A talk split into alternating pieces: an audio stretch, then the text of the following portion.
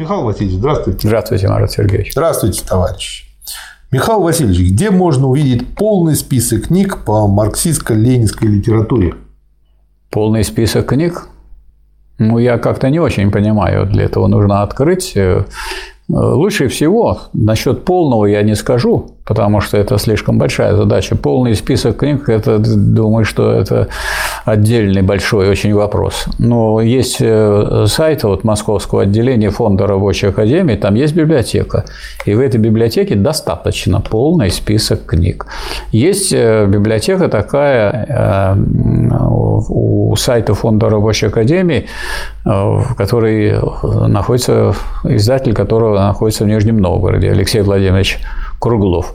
Там тоже есть хороший. То есть, если вы будете брать литературу, которая размещена на канале Фонда рабочей академии, и о которой идет речь на видеоканале Фонда рабочей академии, то вы достаточно полный список будете иметь. Но мы планируем, и вот наоборот, как раз не очень полный, а как раз достаточно краткий, но полный в смысле того, что он охватывает основные содержания. Вот э, планируется такое издание сделать, и вот такую работу делает сейчас э, Марат Сергеевич Удовиченко, вот, который перед вами находится. То, что вы имеете в виду основное в ленинизме, да, в марксизме. Основное, да.